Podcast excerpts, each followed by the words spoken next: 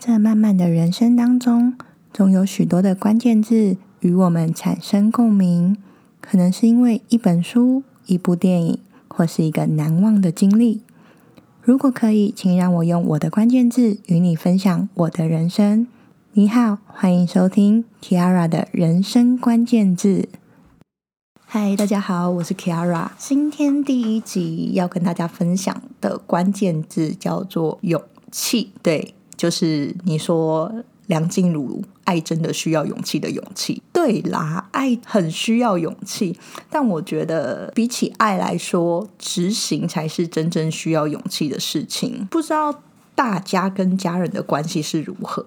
在我家啊，不管到几岁，我都会跟我父母拥抱，说我爱你。虽然听起来真的很肉麻啦，但是我真的很推荐。如果你跟你的家人关系还不错，真的可以试着找一天跟家人拥抱，然后说声我爱你。如果你有就是手机或摄影机，我会建议你架起来，然后偷录，因为你会有意想不到的收获。虽然我听起来很像邪教教主在传教，但是。拥抱跟我爱你三个字，真的对我家产生了非常大的影响。只是这个故事的主角并不是我，是大我十二岁的天蝎男哥哥。为什么会说是大我十二岁的天蝎男哥哥？是因为。我跟我哥的关系，由于他大我很多岁，所以基本上我们的互动其实很少。互动很少之外，我哥哥是一个不太爱讲话的人，他讲话通常不会超过三句。那他通常工作下班回家之后就是进自己的房间，所以他跟我们家人之间的互动其实比较少。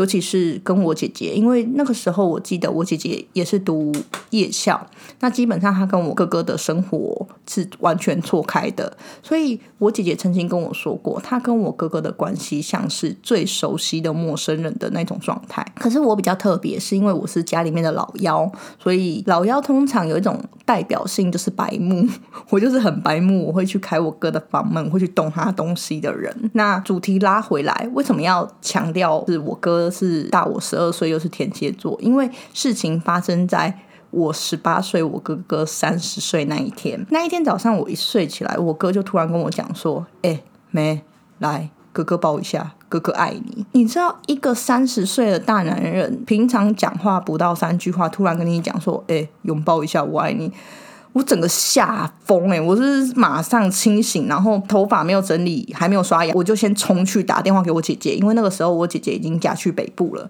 我就马上打电话给我姐姐说说，哎，姐，我跟你讲，哥发烧了，他跟我说我爱你耶！我当下真的觉得我哥不是病了，就是疯了。可是现在回想起来，我超佩服我哥哥当下勇气，因为到现在我三十岁。我才知道，当你慢慢成长到某一个程度的时候，你要表达自己的爱跟你的在乎，你真的需要非常大的勇气。而我也永远记得，当我哥跟我父母拥抱说我爱你的时候，我父母脸上那一抹很尴尬又很满足的微笑，真的是烙印在我的脑海当中。只是在我哥哥三十三岁的那一年。他骑车去环岛，完成他的梦想。因为事故的原因，他从此就离开了我们的人生。所以，我觉得我哥哥算对我产生蛮大的影响。因为如果说我哥哥的人生留下了些什么，我觉得他所留下的是表达爱的勇气。因为他我们家深刻体会到什么叫做。爱就要勇敢说出来。虽然现在我跟我爸爸拥抱说我爱你的时候，我爸还是会就是身体微僵硬，然后手就是跟我隔距离比较远，然后拍拍我的肩膀说好啦好啦，我爱你我爱你，就是这种敷衍的状态。但是我自己知道，其实对一个很传统的男人来讲，这已经是他表达爱最好的方法了。所以，如果你真的跟家里的关系没有很糟糕，我真的很鼓励你，可以鼓起勇气去试一下跟家人拥抱，说我爱你。真的不管最后家人是给你怎么样的反应或回复，至少你已经做到你想做的，这我就觉得已经很足够了。当然说虽然是这样说，可是我知道有很多人真的要你去做这个动作，不如要你死比较快。有有一些人是这样，因为像我爸他这么传统的男生，他就是会觉得尴尬。那我就会建议说，如果你真的觉得说对你来讲太难，你可以试着写信。不知道为什么，我我自己是一个很喜欢提笔写字的人。我在日本跟在台北工作的时候，我都有写信的习惯。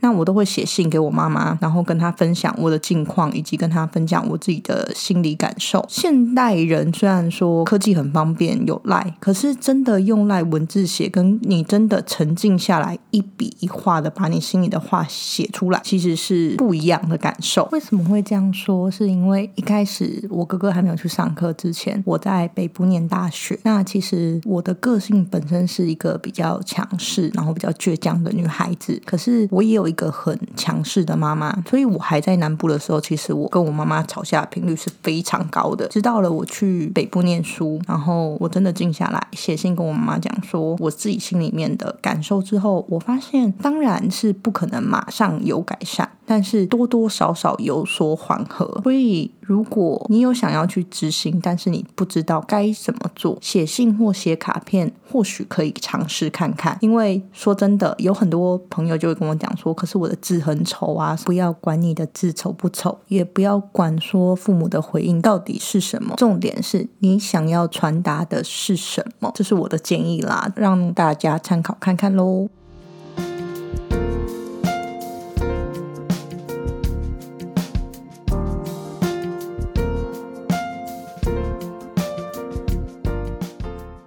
除了鼓起勇气说爱之外啊，我觉得鼓起勇气留下或离开也是一门很大的课题。所谓的留下或离开啊，可以套用在工作上、爱情上或是婚姻上。以我自己近期的例子来讲，就是提离职这件事。我说的并不是那一种，哎，我不爽，我不要做了的那种离职，是当你做了之后，你清楚的意识到自己不适合这个职务或这间公司，或是你有自己想要实践的目标。或展望而选择离开的那个勇气。举例来说，我最近看了韩国的综艺节目《Running Man》当中的艺人李光洙，就是决定要离开了这个他演出了十一年的综艺节目。就算他再不舍，他还是鼓起勇气，勇敢的做出了离开的这个决定。看完节目之后，我也问自己：如果今天的事情发生在我身上，我会怎么做决定？最后我得到的答案是。如果这件事情今天不做，若干年之后我会感到后悔，那我就得去做。所以我在一个礼拜之内就跟目前在工作的日商公司提了离职。一开始下这个决定的时候，我的工作伙伴们还以为我在开玩笑，他们还跟我讲说：“哎，Kara，如果你真的要离职，你一定要提前跟我说。”然后。我就看着我的伙伴的双眼，深情款款的跟他讲说：“我没有在开玩笑，我一直都很认真。”结果。他就哭了，我的伙伴就哭了。我没有虐待伙伴，他哭的原因是因为其实他会觉得是不是因为他做的不够好，所以我才会选择离开。但其实我们自己在工作的人、出过社会的人都知道，很多事情没有办法单看一个面相，而事实也完全不是那么一回事。纯粹是因为我自己评估之后发现，如果我继续留下来做现在这份工作，放弃了我原本的目标，那未来的我一定。会后悔，所以我才鼓起勇气选择离开。或许选择在疫情期间离职，并不是这么明智的决定，因为在很多人看来，他们会觉得说，现在疫情期间你有一份工作，你应该就要感激，就要偷笑了。你竟然还选择离职，可是至于我来讲，我有自己想要去实践的梦想，想要去做的目标。或许在别人看来，他会觉得说三十岁就是应该要稳定。可是只有你自己才可以定义你自己真正的人生，不是吗？我想说的是，不管是留下或离开，都请相信自己，那会是最好的决定。就算过程可能很艰辛，或是结果不如预期，也请不要太过苛责自己，因为。人生本来就不可能是完美无缺的，不是吗？可能因为我本身是一个正念达人，我都会觉得没关系，跌倒再爬起来就好了。就算我三十岁，我还是可以重新开始，因为这是我的人生，所以我要有勇气自己决定。今天这期的 Podcast 跟大家聊了我的关键字“勇气”，虽然有很多美中不足的地方以及需要修正的地方。但希望可以借由我的分享，也让你有一点点的勇气去勇敢说爱也好，或是有勇气去执行自己想要做的目标也好，无论是什么，都希望你听到这集的 podcast 可以有一点点的疗愈或收获。如果有想要给我的建议，欢迎你留言让我知道。也希望各位可以帮我打上五颗星，或分享给你需要勇气的朋友们收听。那我们今天的节目就到这里结束喽，期待我们下次再见，拜拜。